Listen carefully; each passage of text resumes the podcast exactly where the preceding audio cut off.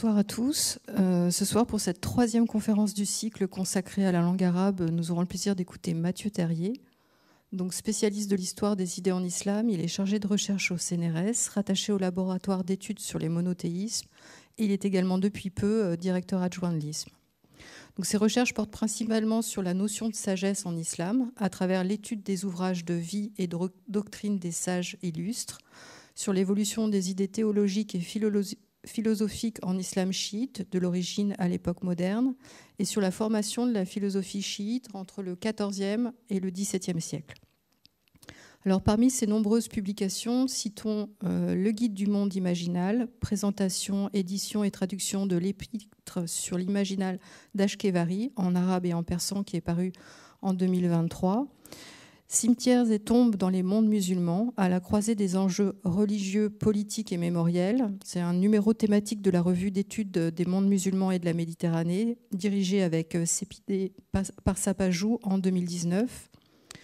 Également une histoire de la sagesse et philosophie chiite, L'aimé des cœurs, d'Ashkevari, qui est tiré de sa thèse de doctorat aux éditions du CERF et qui est paru en 2016 a signalé également une anthologie de la philosophie en islam en collaboration avec euh, Fares Gilon qui devrait paraître prochainement aux éditions diacritiques.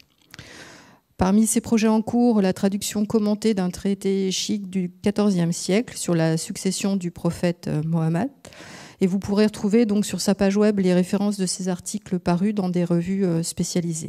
Donc le titre de sa conférence ce soir, La dysglossie arabe-persan dans la philosophie islamique, d'Avicenne à l'école d'Isparon. Et je lui laisse la parole. Merci beaucoup, merci beaucoup Sophie pour cette, euh, cette présentation. Euh, merci à, l'équipe de l'ISM d'assister à, cette, à cette conférence. Merci à vous qui êtes présentes et, présents.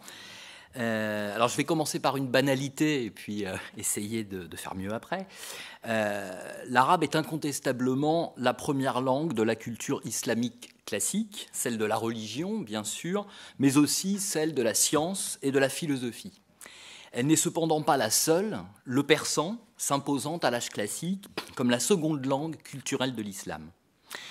Alors les spécialistes désignent souvent la philosophie produite dans le monde musulman comme philosophie arabe, en, se référant par là à la langue du corpus et non à l'origine des auteurs. Al-Farabi et Ibn Sina, alias Avicenne, qui étaient les grands représentants de la falsafa, je reviendrai sur ce terme, n'étaient pas d'origine arabe, mais rédigèrent leurs œuvres en arabe et firent de cette langue une langue philosophique au même titre que le grec. Pourtant, toute la philosophie produite en islam ne s'est pas écrite en arabe, ni n'a porté le nom de falsafa. De nombreux penseurs se sont exprimés en arabe et en persan, à commencer par Avicenne, et en Iran, la philosophie s'est renouvelée dans ces deux langues jusqu'à l'époque moderne, sous d'autres noms et d'autres formes que ceux de la falsafa. Plutôt que de philosophie arabe, je choisis donc de parler de philosophie islamique pour souligner le lien de cette pensée avec l'islam comme civilisation, l'islam avec un I majuscule, et, d'abord à ses langues, mais aussi à l'islam comme religion, l'islam avec un I minuscule, à ses textes, à ses dogmes et à ses pratiques. Comme nous le verrons, pour reprendre le, euh, titre du cycle de conférences, la langue euh, philosophique arabe est euh, entre sacrée et profane. Elle n'est pas tout à fait sacrée puisqu'elle n'est pas révélée, mais elle n'est pas strictement profane comme nous le verrons. Alors la notion de diglossie, elle définit une forme collective de bilinguisme, la coexistence de deux variétés linguistiques parentes dans une même communauté, placées sur un plan d'inégalité, avec une variété savante, littéraire, tenue pour haute, et une autre, quotidienne, populaire, tenue pour basse. Ça, c'est la, définition euh, basique. Alors, on donne souvent l'exemple de l'arabe littéral fusha versus l'arabe dialectal darija.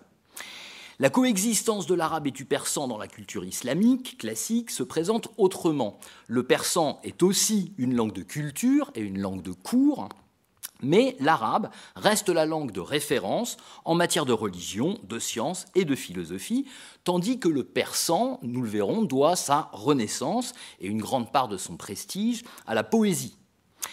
Les philosophes qui ont écrit en arabe et en persan l'ont souvent fait de manière différenciée, voire hiérarchisée.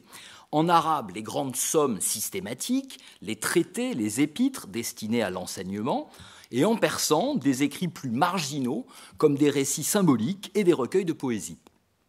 Toutefois, on observe au cours des siècles une imbrication de plus en plus étroite des deux langues, mais encore une interaction de plus en plus féconde pour la pensée et l'expression philosophique elle-même. Mon approche de la diglossie ne sera donc pas socio-linguistique, comme euh, l'origine du terme le voudrait peut-être, mais bien philosophique. S'il est vrai que l'on pense toujours dans et par une langue, qu'implique le fait de philosopher entre deux langues, mais encore dans deux langues à la fois? Quel impact le processus d'hybridation de l'arabe et du persan a-t-il eu sur l'évolution de la philosophie islamique? Alors je distinguerai trois phases euh, dans cette évolution. Tout d'abord, l'apparition du persan comme langue savante subordonnée à l'arabe et un premier partage des rôles entre l'arabe et le persan. Ici, Ibn Sina, alias Avicenne, au 5e, 11e siècle, donc 5e de l'Égir, 11e de l'ère commune, et Sohrawardi au 6e, 12e siècle, marquent les deux grands jalons de cette période. Deuxièmement, la formation d'une langue persane proprement philosophique au 7e, 13e siècle avec les œuvres de Baba Afzal Kashani et Nasir ad-Din Tusi. Et troisièmement, un nouveau partage des rôles entre l'arabe et le persan, suivi d'une véritable hybridation et de la création d'un nouvel idiome philosophique, le Mulammar, dans l'école d'Ispahan au XIe, XVIIe siècle. Alors, il me faut d'abord dire quelques mots en préalable sur la formation de l'arabe comme langue philosophique et, dans un deuxième temps, l'émergence du nouveau persan comme seconde langue de l'islam.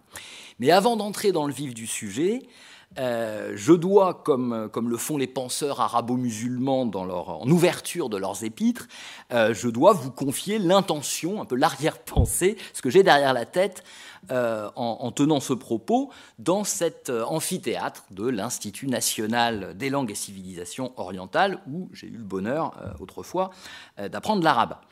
Je souhaiterais d'abord rappeler que l'arabe et le persan sont deux langues philosophiques, au même titre que le grec, le latin, l'allemand, le français, et qu'à ce titre, les textes philosophiques font partie des corpus disponibles de ces langues, notamment pour les, étudiants. Ensuite, j'entends défendre l'idée, plus largement, que la philosophie islamique appartient de plein droit au patrimoine mondial de la philosophie, c'est-à-dire de l'humanité, aux côtés de la philosophie grecque ou européenne. C'est donc au décloisonnement des études linguistiques orientales et des études philosophiques européennes que cette présentation voudrait modestement servir. Alors la formation de l'arabe comme langue euh, philosophique. Avec les conquêtes effectuées sous les trois premiers califes de l'islam, les Arabes prirent possession de l'Égypte, de la Syrie et de la Perse, soit les principaux centres d'activité philosophique et scientifique de l'Antiquité tardive. C'est sous les califes abbassides, et principalement Al-Ma'moun, qui a régné entre 813 et 833 de l'ère commune, que l'intérêt des élites musulmanes pour les savoirs étrangers a donné lieu à un mouvement culturel sans précédent. Le régime abbasside se voulait l'héritier de toutes les grandes civilisations passées et entendait faire de l'islam une civilisation universelle. On se mit à collecter tous les manuscrits disponibles, des œuvres scientifiques grecques, mais aussi perses, voire indiennes, pour les traduire en arabe. Donc on, recueillait euh, les, manuscrits sur le territoire de l'Empire et on envoyait même des ambassades pour euh, chercher euh, d'autres manuscrits. Toutes les matières scientifiques disponibles étaient concernées. La logique, qui était utile à l'argumentation théologique, le kalam, avec l'organon d'Aristote, qui a été la première œuvre traduite en arabe, les mathématiques, à commencer par les éléments d'Euclide, la médecine, avec les œuvres d'Hippocrate et de Galien, l'astronomie, avec l'Almageste de Ptolémée, et bien sûr la philosophie. Alors on traduisit l'œuvre quasi complète d'Aristote, des résumés des dialogues de Platon et des textes des néoplatoniciens, notamment Plotin. La philosophie, philosophia en grec, amour ou recherche de la sagesse, était tantôt désignée par le, calque arabe de falsafa, tantôt par le nom de hikma, un mot arabe, un mot coranique.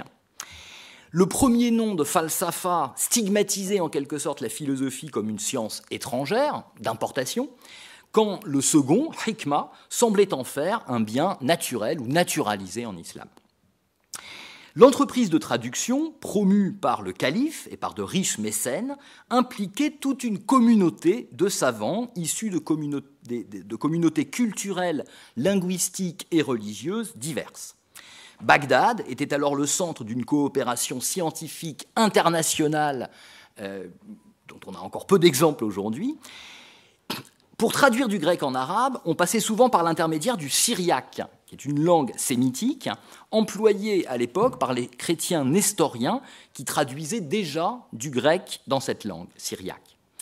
Dans le cercle du philosophe arabe et musulman Al-Kindi, mort vers 866, on traduisait des textes choisis en fonction d'intérêts intellectuels préalables, donc c'était des traductions sur commande, traduction que l'on révisait scrupuleusement avec l'original, en comparant avec l'original et en revoyant euh, la langue arabe. Et l'on constitua ainsi un véritable lexique philosophique et scientifique arabe, largement indépendant du lexique coranique et dépendant euh, du lexique grec. Dès lors, l'arabe ne fut plus seulement la langue du Coran, de la poésie et des sciences religieuses, les ulum ad-din, mais aussi la langue des sciences rationnelles, l'ulum al-aqliya, dont la philosophie était bien sûr la mère ou la reine. Alors pour traduire un, terme ou un concept grec, on avait généralement trois possibilités qui apparaissent euh, dans, ce tableau. Alors les, trois premières lignes, euh, c'est la première possibilité, c'est de trouver un terme arabe déjà existant. Donc nafs pour psyché, aql pour nous, l'intellect, donc nafs, psyché, c'est l'âme, aql, nous, intellect, hikma pour sophia, la sagesse. Deuxième possibilité sont les, trois lignes euh, suivantes c'est de translittérer le mot grec en arabe, donc de, le, calquer. Hayula pour hulé, matière, falsafa pour philosophia, histokris pour stoikeion, élément, l'élément naturel. Et troisième possibilité, dans les quatre dernières lignes, c'est de former un néologisme à partir d'une racine ou d'un mot existant en arabe. Et là, il y a une création lexicale intéressante. Vous avez par exemple le terme de huwiya, qui est encore tout à fait employé pour dire l'identité à partir de huwa. La mahiya, à partir de ma, pour dire la quiddité, l'essence, la définition d'une chose. La anniya, à partir de anna, pour dire l'existence ou la etchéité en, vocabulaire technique. Et le plus étonnant peut-être, c'est le, dernier, c'est ta'allu, qui est de la racine de ila, de Allah, pour dire l'autodéification, le fait de s'assimiler à Dieu, euh, en grec l'homoiosis théou, un thème important dans la, dans la philosophie platonicienne. Alors à partir d'Al-Farabi, c'est-à-dire le IVe siècle de l'Égypte, le Xe de l'ère commune, on a cessé de traduire de nouveaux textes philosophiques et de revenir aux originaux grecs, et le travail de systématisation, de conceptualisation s'est enfin, effectué directement en arabe. Alors l'émergence du persan comme seconde langue de l'islam, c'est le deuxième préalable. Parmi les peuples conquis et islamisés héritiers d'une civilisation antique, seul l'Iran a pu garder sa langue et son identité culturelle propre, non sans de profondes mutations. Pourtant, deux siècles après l'islamisation, les Iraniens convertis à l'islam avaient abandonné le Pehlevi, ou le moyen perse, et contribuait activement à former la nouvelle civilisation de l'islam oriental autour de l'arabe comme langue religieuse, scientifique et littéraire. On peut rappeler que l'auteur de la première grammaire arabe était Sibawayh et il était euh, iranien, perse. Comme l'écrivait le linguiste et iranologue Gilbert Lazare, auteur du dictionnaire qui est encore euh, le plus usuel, à l'âge d'or de la civilisation abbasside, la littérature arabe n'était plus la chose des seuls arabes, mais le bien commun des peuples du califat, parmi lesquels les Iraniens jouaient avec les Arabes un rôle prééminent. L'époque euh, vit également le mouvement politique et culturel de la Shouroubiya, qui était le, mouvement des peuples, avec le réveil de l'identité persane euh, face à la domination arabe. Mais même ce mouvement de la Shouroubiya était surtout porté par des poètes s'exprimant en arabe. Alors après deux siècles de silence, la langue persane renaît au IIIe siècle de l'Égypte, 9e de l'ère commune, par des poètes. D'abord un certain Joudaki, dont il ne subsiste que des fragments de poèmes composés à la demande d'un prince. Donc euh, l'impulsion venait de, princes persanophones qui commandaient euh, des poèmes. Puis le, euh, le fameux Ferdowsi, mort en 411-1020, auteur du Shahnameh, le livre des rois. Alors la langue euh, utilisée ici, enfin cette langue qui, renaît, qui émerge, appelée Dari, longtemps appelée Dari, est la continuation du moyen perse, donc le père Lévi, lui-même continuateur du vieux perse, qui était la langue des Achéménides.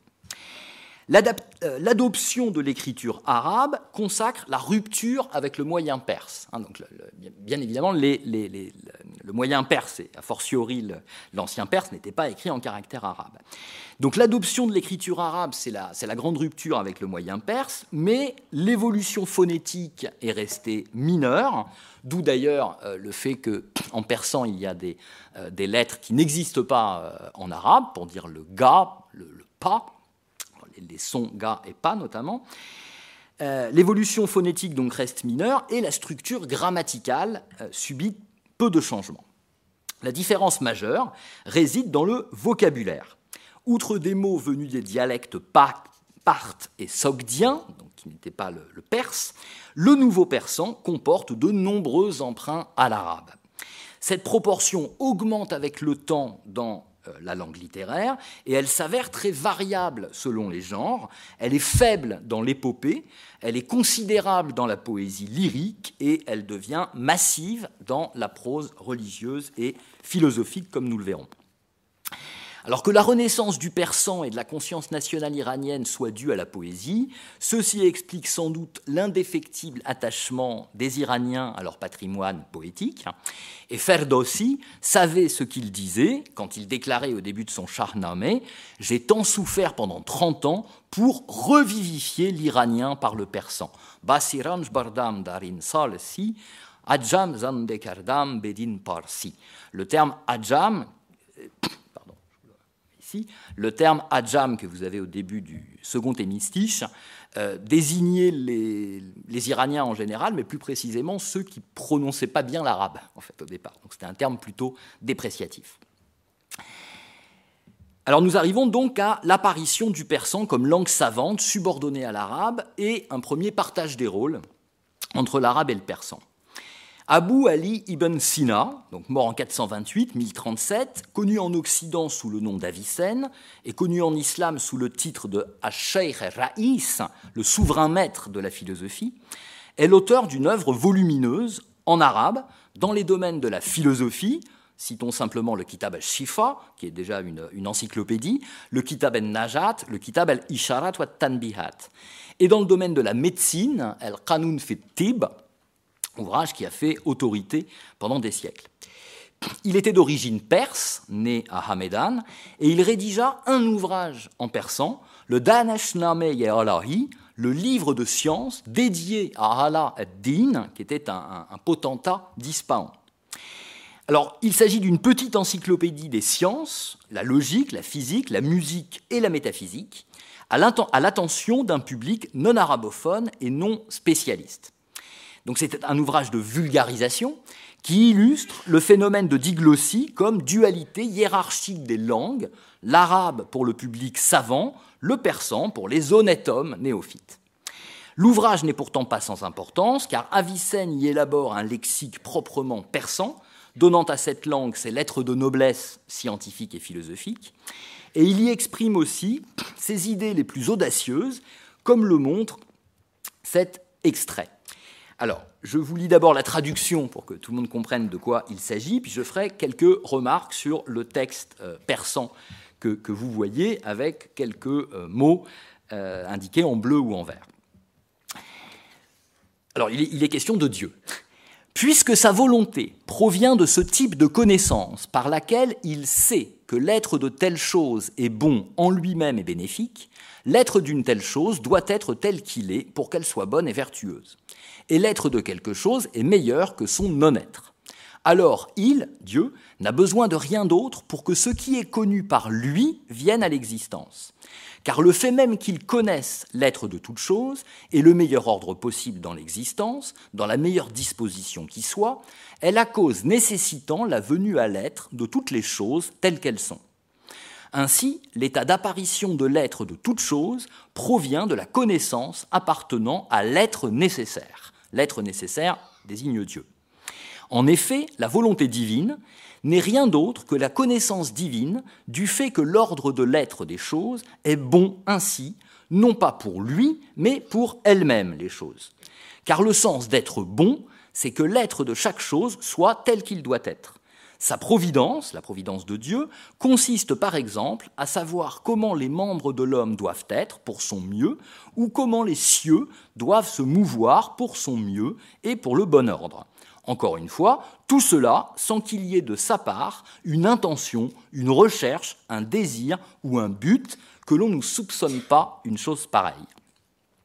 Alors, pour résumer la, pensée du texte, euh, il s'agit de dire que Dieu n'a pas créé le monde par une, par une volonté arbitraire, par une décision, par une intention, mais de manière continue et nécessaire par sa simple connaissance intrinsèque du meilleur ordre possible. Donc on est bien loin du créationnisme littéral euh, des théologiens. Alors maintenant, pour regarder un petit peu ce, texte, j'ai indiqué euh, en vert les expressions ou les termes conservés en arabe et en bleu les termes, euh, les équivalents persans, les termes persans équivalents des termes philosophiques grecs. Donc on voit la première ligne rost, qui veut dire la volonté, l'équivalent de irada en arabe, danesh, la science, équivalent de ilm, hasti, l'être, l'existence, équivalent de wujud, également deuxième ligne, boudan, nabudan, être, ne pas être, sont également des termes proprement persans. Euh, ligne 5-6, vous avez le terme isadi pour dire divin, et qui euh, remplace en quelque sorte euh, ilahi, qui est le terme arabe et, islamique, donc isadi qui vient d'un terme persan ancien pour dire Dieu, euh, niku, nikui budan, niku pour reir, le, bien, et puis deux, une expression et un terme conservés en arabe. Vous avez ligne 5, le wajib al-wujud, l'être nécessaire, qui, était le, qui est le nom philosophique de Dieu, en fait, et, que, qu'Avicenne emploie dans toutes ses œuvres. Et puis, euh, deux lignes plus loin, Ainayat, euh, la providence, euh, qui est également un, concept clé dans la philosophie avicénienne. Mais on voit donc l'effort d'Avicenne pour constituer un vocabulaire proprement persan, à part quelques termes qu'il conserve en arabe. Alors Ibn Sina est aussi l'auteur en arabe de quelques récits mystiques et symboliques décrivant la rencontre de l'âme humaine avec son ange, l'ange Gabriel. Alors l'ange Gabriel, c'est le symbole chez Avicenne et dans la, philosophie euh, ultérieure, le symbole ou la personnification de l'intellect agent, l'intellect agent avec un I majuscule, qui, selon les interprètes arabo-musulmans d'Aristote, ça vient d'Aristote, est aux intelligences humaines ce que le soleil est aux vues, c'est-à-dire la source universelle et transcendante de la lumière, en l'occurrence la lumière intellectuelle. Donc l'ange Gabriel, symbole de l'intellect agent. Alors ces récits de la rencontre avec l'ange Gabriel, alias l'intellect agent, ont été tôt traduits et commentés en persan, donc ils ont été écrits en arabe, mais euh, leur, euh, leur, postérité euh, est surtout en persan, donnant lieu à ce que Henri Corbin, philosophe et, historien de la philosophie islamique, a appelé la tradition de l'avicénisme persan. La diglossie arabe-persan connaît une nouvelle étape avec Shihabuddin Sohrawardi, mort exécuté à l'âge de 36 ans en 587-1191. Toutes ces œuvres philosophiques systématiques sont en arabe. Après avoir suivi Aristote et Avicenne, il rompt avec eux pour élaborer une nouvelle métaphysique basée sur le concept de lumière et l'expérience spirituelle directe. Il ouvre ainsi la philosophie à une connaissance suprarationnelle, mystique, surtout revendiquée par les soufis. Il est appelé le Sheikh el-Ishraq, le maître de l'illumination, d'après le titre de son œuvre majeure en arabe, le Kitab Hikmat el-Ishraq le livre de la sagesse de l'illumination, qu'Henri Corbin a traduit par le livre de la sagesse orientale. Un livre qui a fait école à travers de nombreux commentaires. Alors Sohrawardi a lui-même traduit certaines de ses œuvres philosophiques en persan. Et puis il a surtout composé en persan plusieurs récits symboliques, manifestement influencés par les récits avicéniens, et tournant eux aussi autour de la figure de l'ange. On peut mentionner Sor, littéralement l'intellect rouge, mais que Henri Corbin a préféré traduire par l'archange empourpré, et Avaz et Parre Jabrail, le bruissement d'ailes de Gabriel. Ces récits ne sont pas sans évoquer les mythes et allégories introduits par Platon dans ses dialogues socratiques, et certains thèmes, comme celui de la chute de l'âme représentée par un oiseau, proviennent directement de Platon. Chez Sohrawardi, comme dans la tradition avicénienne, l'arabe demeure la langue savante faisant autorité et la langue de la philosophie proprement dite. Le persan est employé dans une veine poétique, imagée et fictive. Il ne faudrait pourtant pas voir dans ces récits persans une vulgarisation des traités en arabe. En effet, ces récits symboliques de Sohrawardi sont loin d'être plus faciles ou accessibles que les sommes philosophiques. Au contraire, la construction rigoureuse de ces dernières, leur langage conceptuel, leur argumentation démonstrative, donne plus de clés de compréhension que les symboles des récits, symboles dont la, signification n'est pas, pas livrée. Il semble que les œuvres en arabe s'adressaient à la classe des savants, des intellectuels organiques de l'Empire, quand les textes en persan s'adressaient à des cercles plus restreints et plus proches, à la fois plus populaires et initiés, comme les membres d'une confrérie soufie. En définitive, on peut considérer que ces récits persans traduisent sous forme mythique et poétique les mêmes expériences spirituelles que les œuvres philosophiques arabes sous forme systématique et conceptuelle.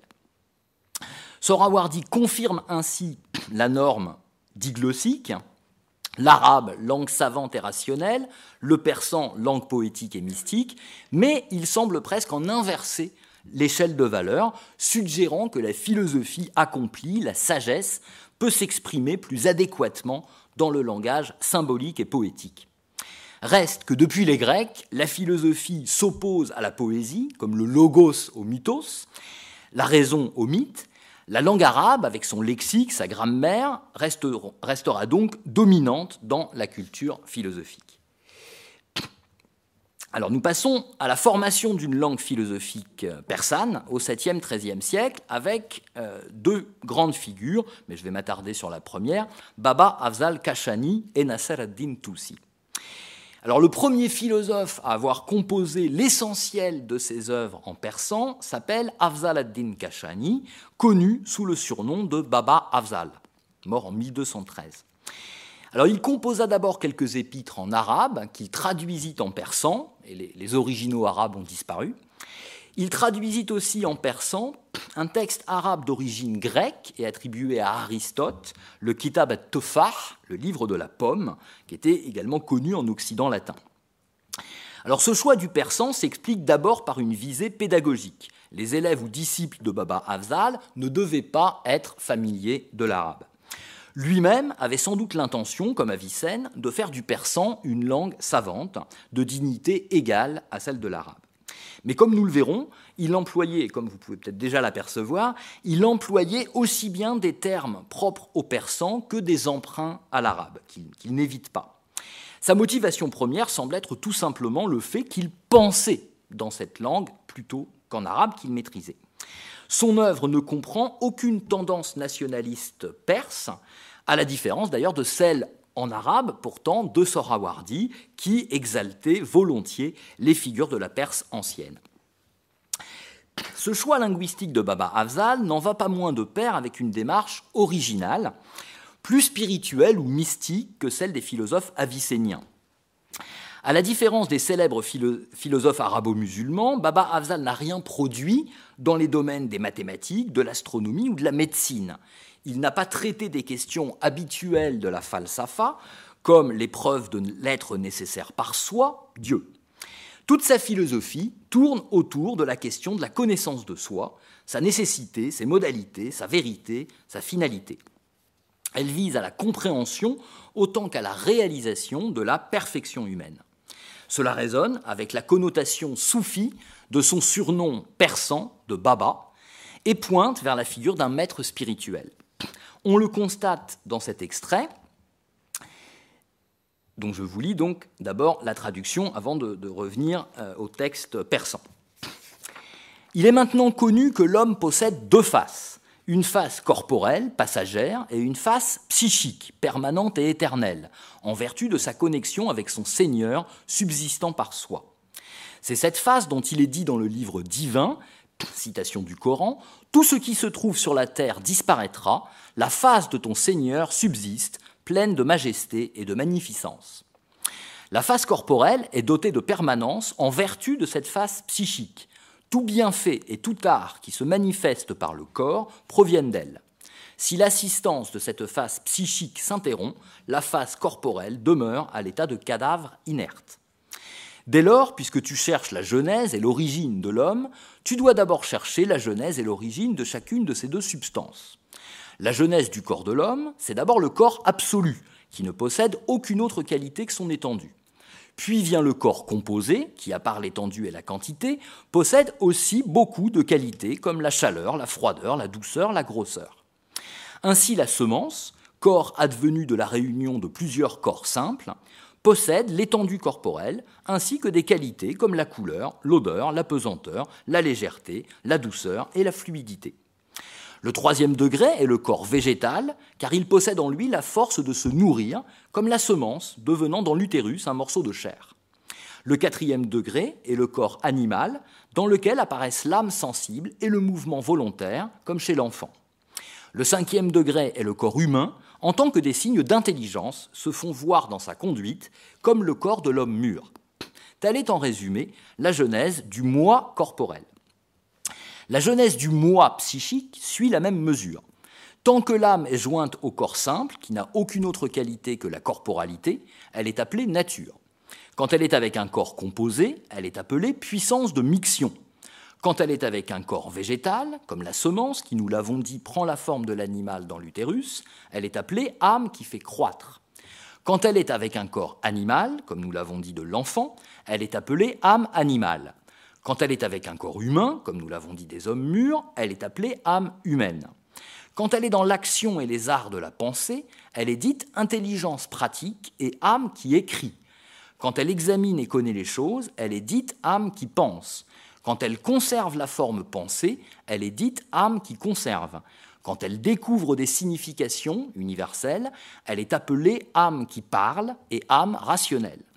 Quand elle parvient au réel divin, à Dieu, par la voie de la connaissance et de la sagesse, elle est appelée Esprit Saint.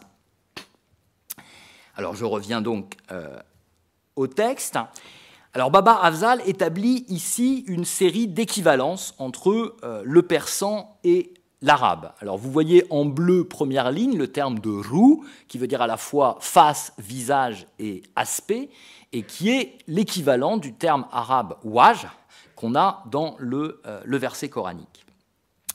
Alors en vert, pardon, euh, pour commencer, en vert j'ai indiqué les, arabismes, les termes euh, directement empruntés de l'arabe, et la citation coranique en arabe. Donc dans les arabismes, on voit jesmani, nafsani, corporel et psychique. Donc la citation du Coran, bien sûr, qui n'est pas, traduite en persan. Dans le deuxième paragraphe, jesme Jesme Morakkab, Kammiyat, Kaifiyat, qui sont des termes techniques typiquement arabes.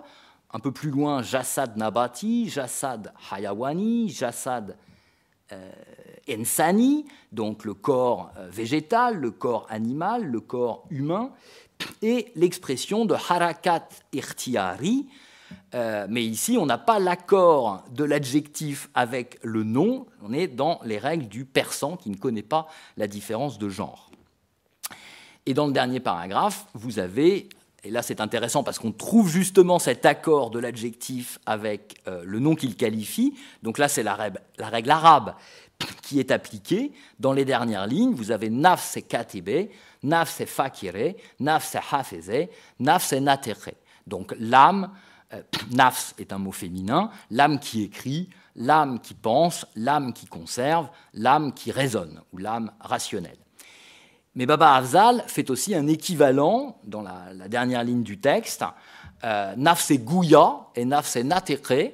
Euh, Gouya et Natekre, ou Natekre, sont euh, synonymes en persan et en arabe. C'est ce qui parle, mais donc ce qui résonne. C'est euh, ça vient du, grec le, logos, qui est la faculté de raisonner et de tenir un discours euh, articulé. Alors quelques mots sur Nasir ad-Din Toussi, qui est plus connu que Baba Afzal.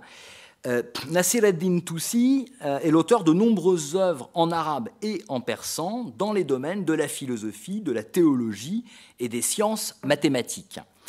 Alors, il a écrit euh, la plupart de ses ouvrages euh, scolastiques philosophiques, dont son grand commentaire du Kitab al-Isharat wa Tanbihat d'Avicenne en arabe, ainsi que ses œuvres mathématiques et ses œuvres de théologie, euh, de théologie chiite.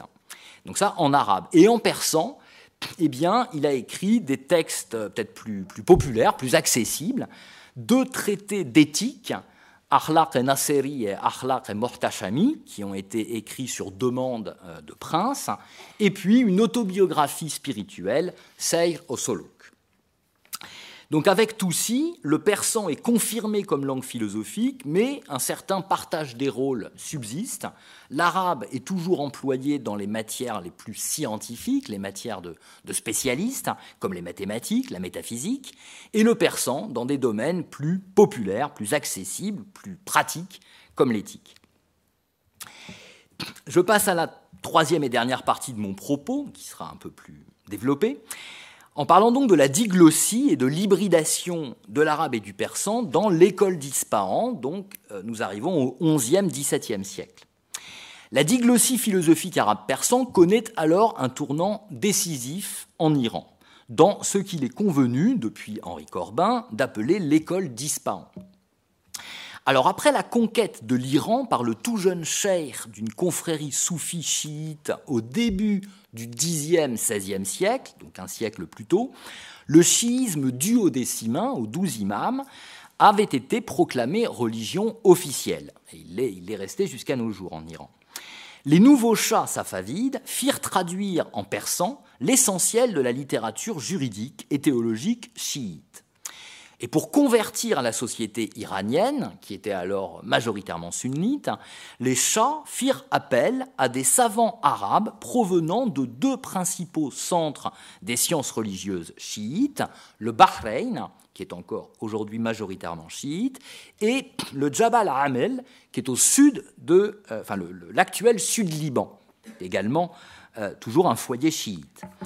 Les savants venus de ces contrées arabes, se, virent confier les plus hautes fonctions du clergé à travers tout l'Iran, et cette politique d'immigration choisie, le terme est anachronique mais euh, s'applique bien, cette politique s'accompagnait aussi d'une biopolitique, là j'emprunte la notion à Michel Foucault, une biopolitique au sommet ayant favorisé les unions entre ces savants venus des pays arabes et les nobles familles iraniennes. Alors au XIe, XVIIe siècle, on voit donc apparaître des savants polymathes, à la fois philosophes, juristes, mathématiciens, poètes, issus de cette double culture et parfaitement bilingues. Certains employaient l'arabe et le persan dans des œuvres séparées, avec un partage des rôles désormais établi. En arabe, les traités philosophiques systématiques, en persan, la poésie et les récits symboliques mais d'autres utilisaient les deux langues dans les mêmes œuvres, poussant le bilinguisme jusqu'à une véritable hybridation. Alors, Cher Bahaï, enfin Baha'u'ddin al-Ameli, dit Cher al-Bahaï, fut un haut dignitaire religieux, mathématicien, architecte, philosophe, poète, mystique. Il a voyagé entre l'Iran safavide chiite et l'Empire ottoman sunnite. Et il a composé un ouvrage volumineux intitulé Al-Kashkul. Al-Kashkul, c'est le, nom du bol euh, de mendiant que, euh, que, porte avec lui le derviche euh, itinérant. Et ce livre est une anthologie de textes philosophiques, scientifiques, poétiques, littéraires, en arabe et en persan. Alors toute la prose philosophique littéraire est en, arabe, pardon, et la plupart des citations poétiques, à peu près 30-40% euh, du livre, sont en persan. Donc on retrouve encore ce partage des rôles, mais de manière euh, alternée ou mélangée. Mohammad Bakr al-Astarabadi, qui est connu sous le nom, le, nom persan, le surnom persan de Mir Damad. Mir, c'est l'abréviation de l'arabe Amir, prince, et Damad signifie le gendre. Il est le premier à avoir dirigé une école philosophique à Ispahan. Il a été surnommé par ses disciples le troisième professeur, El Mu'allem Thales, après Aristote et Al-Farabi. Lui-même se considérait comme le successeur d'Avicenne au titre de souverain maître de la philosophie, Sheikh Raïs, mais la philosophie qu'il appelait plutôt, pour sa part, la hikma, la sagesse. Alors il a écrit en arabe toutes ses œuvres de philosophie systématique, en particulier le Kitab al-Kabasat, qui a euh, eu de nombreux commentaires, mais il a aussi rédigé en persan euh, plusieurs œuvres dignes d'intérêt. Les Jazawat wa Mawakrit, donc il a écrit plusieurs ouvrages d'intérêt en, persan, dont Jazawat wa Mawakrit, donc un titre arabe et un titre d'ailleurs énigmatique, mais bien, bien à sa manière. Ça veut dire tison ardent et temps fixé. Il a écrit également en persan un commentaire du verset coranique 33-72, le verset du dépôt, que, euh, dont j'essaierai de vous montrer un extrait, et puis un divan, un recueil de poésie religieuse et mystique, sous le nom de plume d'Ishraq, illumination, clin d'œil à Sorawardi. Mir Fendereski, une autre figure tutélaire de ce mouvement, a écrit en arabe ses quelques œuvres philosophiques et en persan des textes plus mystique, un recueil de poésie et un commentaire d'un traité euh, védique indien traduit préalablement en persan. Mollah Sadra Shirazi, qui est peut-être le plus connu des philosophes de l'époque aujourd'hui, a rédigé toutes ses grandes œuvres en arabe, comme le fameux Al-Hikma al-Muta'aliya fil Asfar al-Aqliya al-Arba'a, la sagesse suréminente dans les quatre voyages de l'intellect. Et en persan, il a écrit une épître de morale euh, où il se montre proche du soufisme, et un divan, un recueil de poésie sur des thèmes de spiritualité religieuse. Alors il apparaît que la poésie persane était la forme d'expression choisie pour des préoccupations plus spirituelles que rationnelles, plus religieuses que philosophiques proprement dites. Il apparaît aussi que les textes écrits en arabe étaient plus sujets à la surveillance et à la critique idéologique des docteurs de la loi quand l'expression en persan était plus libre, moins contrôlée, ce qui confirme d'ailleurs le statut de langue savante officielle de l'arabe. Les mêmes penseurs expriment des positions plus audacieuses ou hétérodoxes dans leurs écrits en persan. Ainsi, à propos du soufisme, honni par les juristes théologiens, dont ces philosophes justifient certaines pratiques, comme l'audition musicale, et certaines vues théoriques, comme sur l'amour mystique, mais seulement dans leurs écrits persans. Ashkevari, qui était un élève de Sher Bahaï et de Mirdamad, est l'auteur d'une histoire universelle de la sagesse, commençant par Adam et finissant par Mirdamad, le Mahboub el-Qulub, l'aimé des cœurs, ou le populaire. Il est aussi l'auteur d'une épître sur le monde imaginal, qui est un concept majeur de la philosophie islamique après le 6e, 12e siècle, le Fanous al-Khayal, la lanterne de l'imagination ou la lanterne magique. Alors Ashkevari composait ses livres en juxtaposant des citations d'œuvres diverses et de longueur variable, par une technique du coupé-collé, bien plus inventive et féconde qu'on ne pourrait le, supposer et qu'elle n'est pratiquée aujourd'hui. De cette méthode de composition, par donc euh, sélection et assemblage, résulte une alternance d'arabe et de persan, de prose et de poésie, de formes courtes et de formes longues, reflétant l'interpénétration des langues et des cultures arabes et persanes, philosophiques et mystiques. On y observe encore l'ancien partage des rôles, en arabe toutes les citations du Coran et des hadiths, toutes les maximes des anciens sages, attribuées, enfin des maximes des anciens grecs, et la plupart des développements démonstratifs. Et en persan, les vers poétiques, les références au soufisme et les gloses personnelles de l'auteur. Alors on mentionnera enfin Faiz Kashani, disciple et gendre de Mollah Sadra, qui a rédigé séparément des œuvres religieuses en arabe et des, poèmes mystiques en persan, et qui a également euh, rédigé un traité ésotérique, Kalimat Maknouna, euh, selon la même méthode qu'Ashkevari, donc en, coupant, en associant des textes d'origine divers, arabes et persans. Formidable, ça revient au moment clé.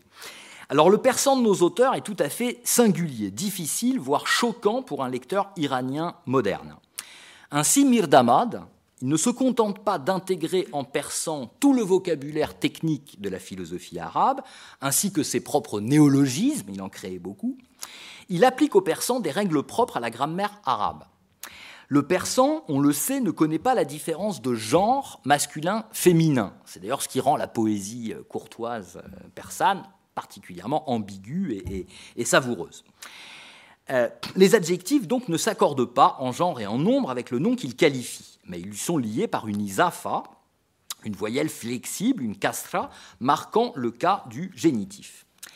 La grammaire de l'arabe, au contraire, distingue le masculin du féminin et accorde les adjectifs, les sifat, en genre et en nombre avec le nom qu'ils qualifient, avec le tamarbuta, comme marque du féminin et du pluriel. Donc on a an-nafs an l'âme rationnelle, an-nufus an les âmes rationnelles. Alors Mirdamad applique massivement au persan l'accord des adjectifs en genre et en nombre avec la transcription classique du tamarbuta par la lettre ha sans les deux points suscrits. Et il écrit ainsi Nafse l'âme immatérielle, Nafse l'âme intellective, etc. Alors, on a ici un extrait de son commentaire du verset 33-72 euh, du Coran, le verset du dépôt. Donc, le, texte est en persan, mais je vous ai indiqué donc en vers. Euh, bah, d'abord la citation coranique qui, euh, ouvre le, texte et qui n'est pas traduite, et puis tous les arabismes que recèle le persan de Mirdamad. Alors je vous lis la traduction. Dieu, dans sa sainte révélation et son sage Coran, a dit Nous avons proposé le dépôt aux cieux, à la terre et aux montagnes. Ils ont refusé de s'en charger et s'en sont effrayés, alors que l'homme s'en est chargé, car il est injuste et ignorant.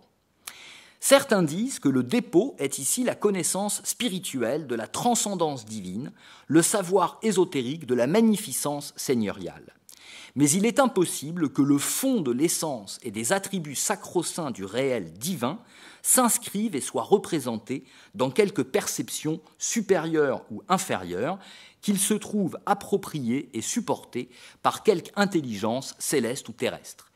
La différence entre le savant et l'ignorant, sur la voie de cette connaissance spirituelle, consiste en cela seul que le savant, contrairement à l'ignorant, connaît sa propre ignorance par démonstration intellectuelle. Dans l'un de mes livres, j'ai dit que l'ignorance, connue par démonstration, est le plus haut rang de la gnose. Le rang ultime de la connaissance spirituelle du parfait gnostique consiste à établir par des démonstrations intellectuelles certaines l'existence de l'être nécessaire par soi, qu'on retrouve le, dieu d'Avicenne, et de ses attributs de perfection, de glorification et de sanctification de résoudre les doutes et de repousser les sophismes à leur sujet par des lois véridiques et des principes avérés de savoir par démonstration certaine qu'il est inconcevable qu'une intelligence, quelle qu'elle soit, puisse jamais saisir dans son filet la connaissance de cette réalité transcendante. C'est là le rang de l'intellect acquis par la gnose, propre à l'intelligence pure et immatérielle de l'âme humaine raisonnable ni le terre, ni la ciel, ni la montagne, ni le terre, ni, le ciel, ni la terre, ni la montagne, ni la plaine, ni la terre ferme, ni la mer, ni aucune créature autre que l'homme ne peuvent atteindre ce rang en matière de réceptivité de l'essence et de disposition de la nature foncière. vous avez là un exemple typique euh, d'exégèse philosophique du Coran. Alors, pour regarder rapidement donc, le, texte, donc vous voyez, paragraphe 2, euh, cet accord de. Alors les, termes sont presque tous arabes, et vous avez donc un accord de l'adjectif avec le nom. Madarek aliye va safele, ukul et olviye va safaliye, donc les intellects célestes et, et inférieurs ou terrestres. Dans le deuxième paragraphe, vous avez l'autocitation qui est en arabe, en vert, et puis les expressions, euh, enfin, l'expression arabe, ligne suivante, wajib bizat, et puis tous les, euh, les adjectifs et les, accords de l'adjectif avec le nom, qawanine haqqe, haqiqate mutaqaddese, barahine akliye yaqiniye. Alors simplement, euh, dans les deux dernières lignes, vous avez quelques mots propres aux persans, qui désignent donc les cieux, la terre, la montagne, la plaine, et puis euh, une exception, en fait, une exception à la norme exceptionnelle euh, de l'accord de l'adjectif avec le nom, euh, l'avant-dernière ligne, qabiliyat vati, où là, eh bien, l'adjectif ne s'accorde pas. Alors, on passe à un autre cas qui est l'alternance d'expressions ou de phrases arabes et persanes dans une même entité textuelle. Alors elle porte, cette alternance, elle porte en linguistique arabe et persane le nom de mulammar, molamma en persan. Littéralement, ça veut dire bigarré. Le terme a d'abord servi à nommer des poèmes composés d'une alternance de vers arabes et persans. En philosophie, il peut désigner l'insertion de citations arabes dans un corps textuel persan. Alors on a encore un exemple ici chez Mirdamad qui euh, traite du premier article de foi de la religion musulmane, le tawhid, l'attestation de l'unicité divine. Donc je vous lis la traduction. Quand il a été vérifié que tout ce qui est autre que Dieu, l'unique, l'impérieux, n'est en soi qu'essence inopérante et identité périssable, il est connu que il n'y a de Dieu que Dieu, la ilaha illallah, il n'y a de créateur que Dieu, il n'y a de force et de puissance qu'en Dieu, exprime l'attestation de l'unicité divine prononcée par les masses et le commun de ceux qui possèdent la faculté théorique. L'attestation de l'unicité divine, le tawhid, prononcée par l'élite, c'est il n'y a d'existant que Dieu, la mawjoud illallah. Il n'y a de vrai que Dieu, il n'y a de lui que Dieu, la huwa illallah il n'y a d'essence et d'identité qu'en Dieu. La dhat wa la huwiya illa billah. Là, on est dans un registre philosophique. Et l'attestation de l'unicité divine prononcée par l'élite de l'élite, c'est il n'y a d'existant que lui, il n'y a de vrai que lui, il n'y a de réalité que lui, il n'y a de lui que lui. La huwa illa huwa. Là, on, passe aussi à la mystique spéculative euh, du soufisme. Alors ce passage témoigne de la suprématie intellectuelle et religieuse de l'arabe, puisque toutes les formules religieuses, qu'elles soient de la masse ou de l'élite, sont en arabe, tout le vocabulaire conceptuel est en arabe, et on trouve encore l'accord de l'adjectif en nombre avec le nom qu'il qualifie. Donc la démonstration, enfin la trame de la démonstration est en persan. Elle s'adresse donc, euh, cette démonstration, à des persanophones, mais des persanophones qui doivent bien maîtriser l'arabe, sinon euh, ne comprendraient rien. Alors le moulammar peut aussi désigner la juxtaposition de citations en arabe et en persan. Donc non pas l'insertion de l'arabe dans le persan, mais euh, la, juxtaposition de citations des deux langues. Elle prend ainsi une forme systématique et plus égalitaire dans les œuvres d'Ashkevari et de Faiz Kashani. Mais comme le temps euh, nous est un peu compté, j'ai pris le temps mais j'ai prévu trop, euh, je vais passer tout de suite euh, au dernier extrait prévu qui est, voilà, qui est celui de Faiz Kashani et je, je passe au-dessus du monde imaginal d'Ashkevari auquel j'ai déjà consacré beaucoup de, beaucoup de temps. Donc le dernier texte que je vous propose de Faïs Kachani traite de l'amour mystique. On va finir sur un thème enthousiasmant, je l'espère. Euh, le texte fait référence à la légende du poète Qais, ou Majnoun Leila, que les étudiants en arabe et, bien d'autres connaissent. Majnoun Leila, le fou de Leila, éperdument épris d'une jeune fille de sa tribu qui se condamna à ne jamais la posséder en déclamant son amour pour elle. Donc cette légende poétique d'origine arabe est passée en persan où Leila est devenue Leili. notamment chez le poète Jami. Alors vous avez toujours dans... Euh, vous pouvez donc avoir un aperçu de ce texte avec toujours le même code couleur. Donc euh, en, en, vert l'arabe, en bleu le persan. Et euh, vous voyez, bon, je, je n'y reviendrai pas après la, lecture de la traduction, que le premier paragraphe en particulier est tout à fait composé de manière imbriquée de propositions en arabe et en persan. Ce qui fait qu'en fait, dans une même phrase, dans le même paragraphe, mais même dans une même phrase, vous avez un enchaînement des deux langues. Alors je vous lis cette euh, traduction.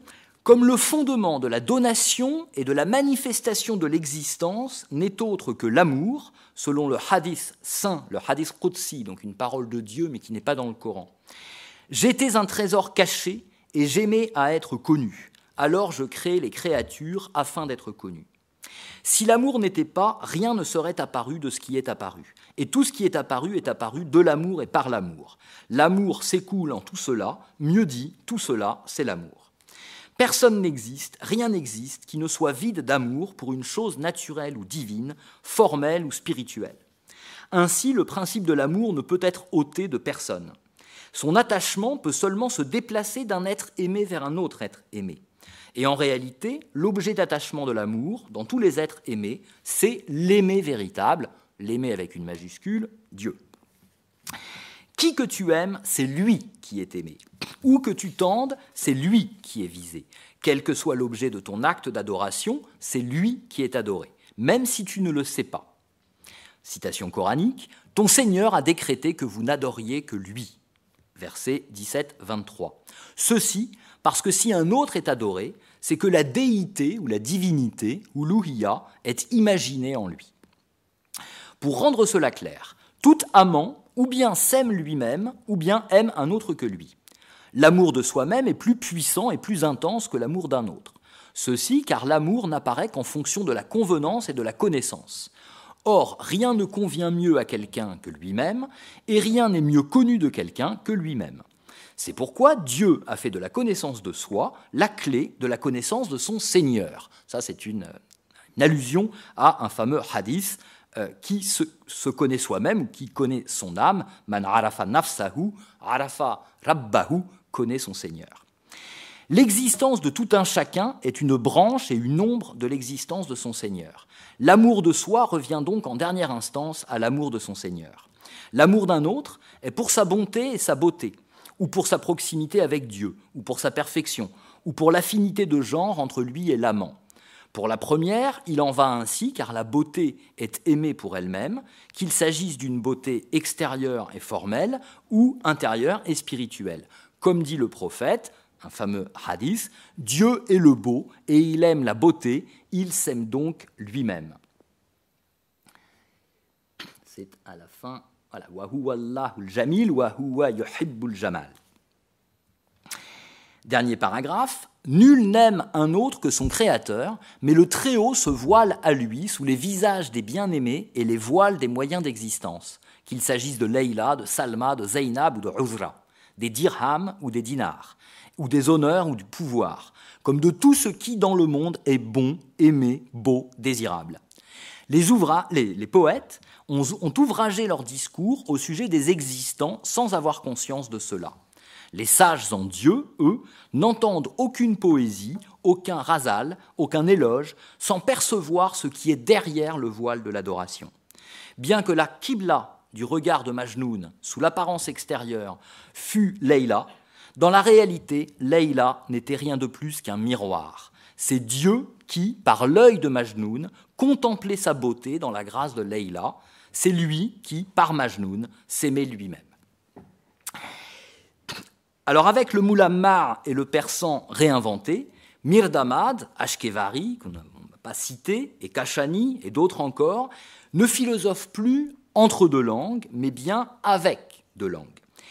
Il crée un nouvel idiome hybride pour un nouveau projet philosophique, hein, la synthèse de la, de la falsafa, la philosophie rationaliste et hellénistique, de la mystique soufie, notamment l'école d'Ibn Arabi et les poètes persans, et de l'ésotérisme chiite, tout le corpus des hadiths des imams, originellement en arabe, mais popularisé en persan à l'époque safavide. Le bilinguisme répond ici à une démarche syncrétique ou symphonique, au sens de la symphonia des écoles philosophiques de l'Antiquité tardive, qui essayaient de, faire entendre l'accord entre Aristote et Platon, ou plus tard entre la philosophie grecque et euh, la Bible. Ici, il s'agit de faire entendre l'accord, l'harmonie des voix de la vérité, celles des prophètes, des imams, des sages anciens, des philosophes, des soufis. Par là, la philosophie s'ouvre aussi à l'expression poétique, ce qui est un juste retour des choses après l'invasion, peut-on dire, de la poésie par la philosophie. La poésie, d'ailleurs, n'est pas réservée dans ces, dans ces textes à des évocations euh, allégoriques ou symboliques, mais elle exprime aussi fréquemment des idées philosophiques en langage technique, tandis que la prose n'est pas uniquement démonstrative, conceptuelle, mais comprend aussi de nombreuses expressions poétiques. Cette diglossie, chez les, penseurs de l'école d'Ispahan, Mirdama et ses émules, n'avait donc pas pour but de vulgariser ou de populariser une science de haut vol, mais bien d'élargir la puissance de spéculation, de conceptualisation et de suggestion du langage philosophique. Mais cette diglossie eut par là même pour effet, regrettable mais prévisible, de réduire le lectorat apte à l'apprécier. Aujourd'hui, peu de lecteurs arabes ou iraniens sont en mesure de lire dans le texte les œuvres d'Ashkevari ou de Kashani, même si les lecteurs arabes vont reconnaître le vocabulaire, ils seront déroutés par la syntaxe. Quant aux lecteurs iraniens, une partie du vocabulaire qui euh, leur échappe, enfin, ceux qui n'ont pas étudié la philosophie. Alors en conclusion, j'ai dit mon intention au début que soit reconnu l'arabe et le persan comme langue philosophique hein, et que soit reconnue cette philosophie islamique comme partie intégrante du patrimoine philosophique mondial. Alors cela passe bien sûr par le travail de traduction dont on mesure, enfin dont j'ai pu vous faire mesurer peut-être la difficulté et l'incapacité. Alors la difficulté de maîtriser les deux langues, c'est sûr, mais c'est pas tant que ça, c'est surtout la difficulté de maîtriser les deux registres du discours démonstratif et du discours poétique, symbolique. Et l'incapacité, elle, elle est euh, indépassable, c'est de rendre cette diglossie, euh, d'éviter de sacrifier le bilinguisme originel dans l'unilinguisme du texte final. Le fameux dicton italien, traduttore traditore, traduire c'est trahir, rappelle ici sa pertinence. Mais ce défaut pourrait avoir pour avantage de rendre le texte plus accessible que dans sa version originale, et cette traîtrise pourrait s'avérer paradoxalement fidèle à la pensée des auteurs en rendant la continuité de sens qu'ils entendaient produire. Car ce qui nous apparaît comme une curiosité linguistique, un texte bilingue, un texte écrit dans deux langues, était pour eux l'idiome naturel et spontané de la pensée, fruit de leur double culture et vecteur idoine de leur projet syncrétique. Quoi qu'il en soit, dans ces huit siècles euh, d'histoire de la philosophie islamique, la langue arabe aura montré, dans sa coexistence et son interaction avec le persan, sa capacité d'ouverture et de pénétration, de persévérance et d'évolution, de création et d'hybridation, de quoi susciter, je l'espère, de nouvelles vocations de passeurs culturels. Je vous remercie.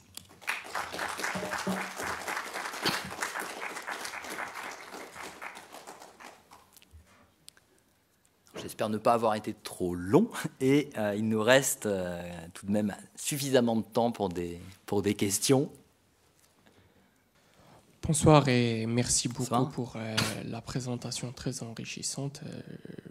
je suis venu ici dans l'intention d'apprendre beaucoup de choses et Heureusement que mon but s'est réalisé grâce à vous. Merci beaucoup.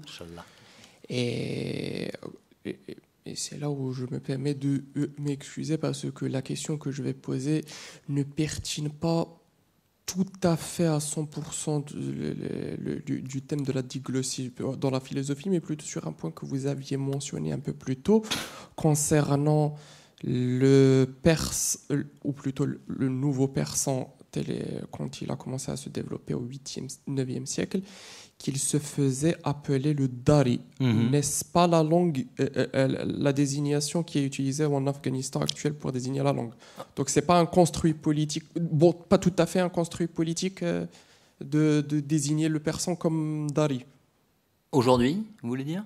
À l'époque contemporaine Bon, à l'époque ah. contemporaine, mais ça, vient, mais ça veut dire que ça ne vient pas de rien, quand même. Non, non, ça ne vient pas de rien. ça s'appelait le Dari. Et euh, effectivement, aujourd'hui, le dari, euh, dari, c'est le mot qui est utilisé pour le persan parlé en Afghanistan, mhm. et qui d'ailleurs, euh, enfin, je ne suis pas iranologue linguiste, mais selon les puristes, le, dari, comment dire, conserve des éléments plus classiques que le farsi, mhm. le farsi d'aujourd'hui. Surtout en termes phonologiques et de, de, de euh, de vocabulaire, etc. Il avance toujours cet argument. Mhm. Merci beaucoup. Je vous en prie. Oui, bonsoir. Bonsoir. Merci beaucoup pour euh, cette belle conférence. Euh, deux questions. la première, c'est juste par rapport à un philosophe dont vous avez parlé qui aurait fait un commentaire d'un traité védique. Oui. J'ai pas pu attraper son nom et ça m'intéresserait bien que vous le rappeliez. D'accord. Et et je voulais revenir sur un, passage que vous avez lu de Mir euh, Damad, Oui, Mir Damad.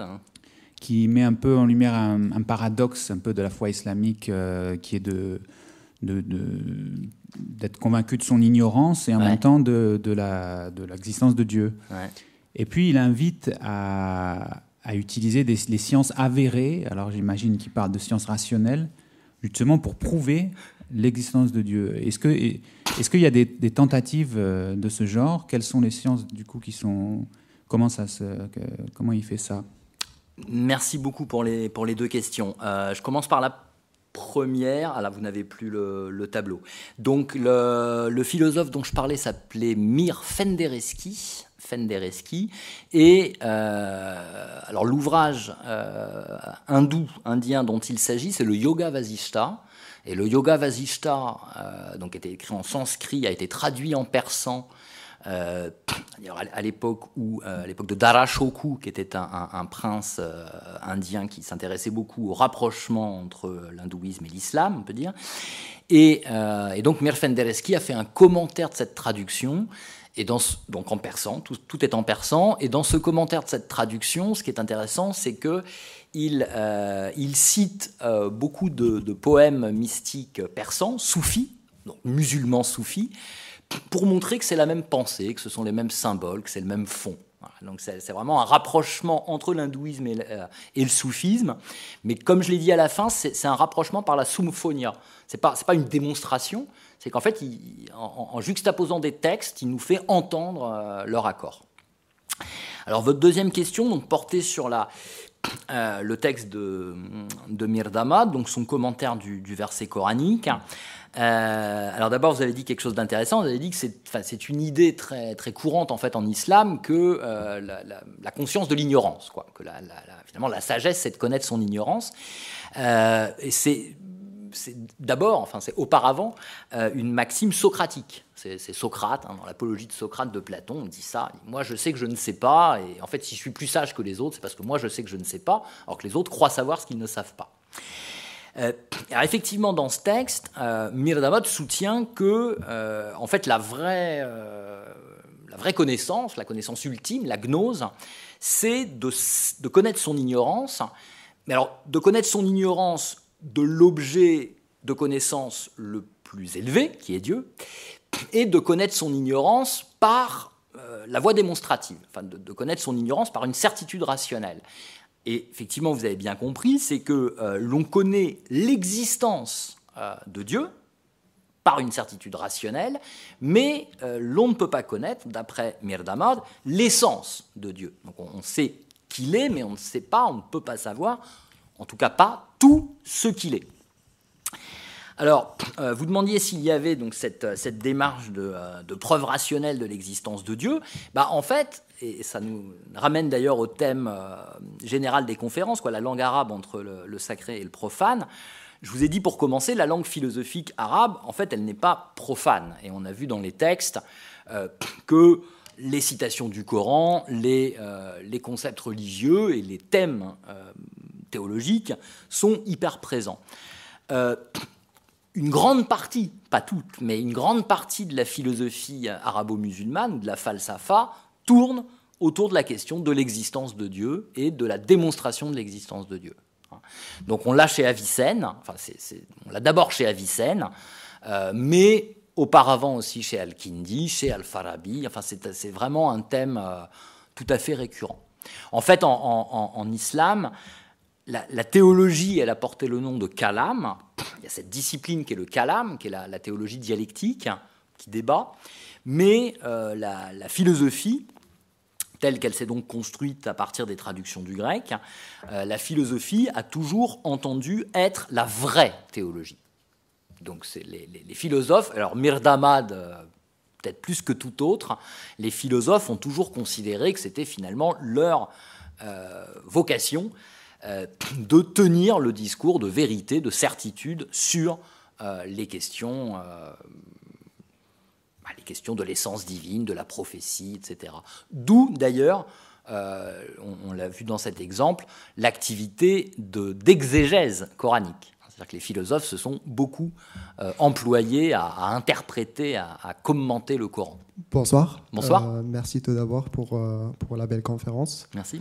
J'avais une question par rapport au comparatisme. Mm-hmm. En fait, je crois qu'on sait que la diglossie, vu le statut euh, du persan dans l'empire, euh, surtout abbasside, que ça a un statut assez spécial. Mais je me demandais, dans une perspective comparatiste, est-ce euh, y a des comparaisons à faire avec d'autres langues en marge des empires islamiques, comme le turc, slash ottoman ou le berbère, par exemple.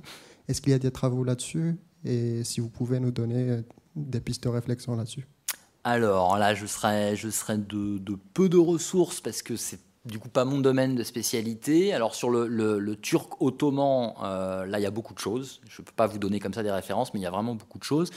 Et puis d'ailleurs le turc ottoman, euh, enfin là il y aurait une conférence à faire sur le turc ottoman, c'est pas moi qui pourrais la faire, mais euh, c'est une langue hybride. Hein. c'est une langue hybride entre justement le, turc, l'arabe et le persan. Hein. Non, alors pour parler seulement d'une langue en marge de l'Empire, du fait que je la connais, et que je la connaisse d'ailleurs pour l'avoir étudiée, euh, ici, enfin ici même, c'était pas ici, mais à l'Institut de la langue orientale, c'est l'albanais. Euh, l'albanais, c'est une langue des Balkans, euh, et c'est une. l'Albanie a été conquise par les, par les Turcs, hein, et donc l'Albanie est devenue. Enfin, à l'époque, c'était une, une, région de l'Empire ottoman, et les Albanais se sont massivement convertis à l'islam. la langue albanaise, qui était ancienne, elle a été du coup turquisée, c'est-à-dire que beaucoup de mots euh, ottomans sont entrés dans la langue albanaise, et en fait ces mots ottomans, souvent ils étaient arabes ou persans, ce qui fait qu'en fait on a des arabismes et des persanismes dans euh, la langue albanaise. Et puis un autre point, euh, mais là je digresse, hein, c'est simplement puisque vous me lancez sur le comparatisme, euh, c'est que l'Albanie, enfin la, population albanaise a toujours été multiconfessionnelle, donc beaucoup se sont convertis à l'islam, mais pas tous, beaucoup sont restés chrétiens, certains orthodoxes, d'autres catholiques. Si bien qu'à une époque, au Moyen Âge, vers le 13e, 14e, 15e siècle, peut-être même un peu plus tard. En tout cas, la langue albanaise, elle s'est écrite dans trois alphabets. Les catholiques l'écrivaient en alphabet latin, les orthodoxes l'ont écrit en alphabet cyrillique et euh, les euh, en alphabet grec, pardon, et les euh, musulmans l'ont écrit à un moment en, alphabet arabe. Donc c'est aussi voilà le, devenir des langues. mais c'est vrai que le statut du persan euh, parce que voilà, dans, l'Empire ottoman, le persan était très valorisé, même si l'Empire ottoman était en guerre contre le royaume safavide, euh, d'Iran. Mais le persan était très valorisé parce que c'était vraiment la langue de la poésie. Euh, et il était également très valorisé en Inde, puisque à la cour des Moghols, on, parlait, on parlait persan. Donc je pense quand même que le, le persan a une place quand même, après l'arabe, enfin une place à part dans la, euh, dans la civilisation de l'islam. Et c'est pour ça, ce que je disais au début, c'est qu'ici, bon, j'ai parlé de diglossie, mais ce n'est pas, pas la diglossie au sens sociolinguistique où on a quand même vraiment une langue considérée comme vulgaire, euh, un peu comme le français. Euh, Moyen Âge à côté du latin. Quoi. Merci. Merci à vous. Bonsoir. Bonsoir. Merci pour votre conférence. Merci. Euh, je voulais savoir s'il y avait une culture poétique perse qui existait, qui préexistait avant la conquête arabe de la Perse.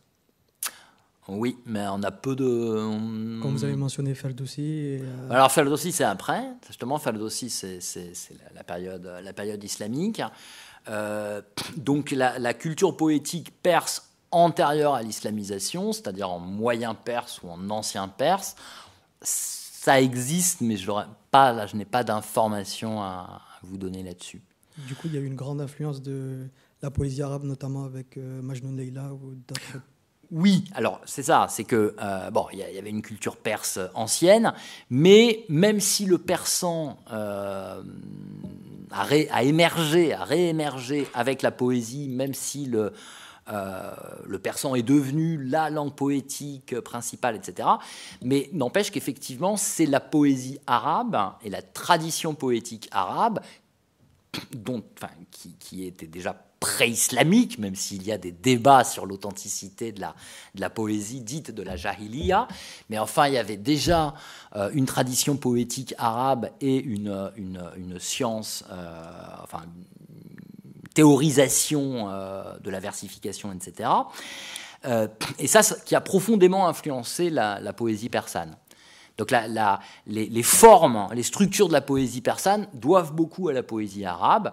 Mais c'est vrai que la, poésie persane s'est développée d'une manière euh, tout à fait considérable. Alors, Ferdowsi, le livre des rois, ça porte sur l'Iran pré-islamique, c'est-à-dire que la, Perse ancienne est un thème récurrent euh, de la poésie persane écrite euh, en islam, mais de poésie persane pré-islamique, hein, nous n'avons, à ma connaissance, presque plus rien. Merci. Merci.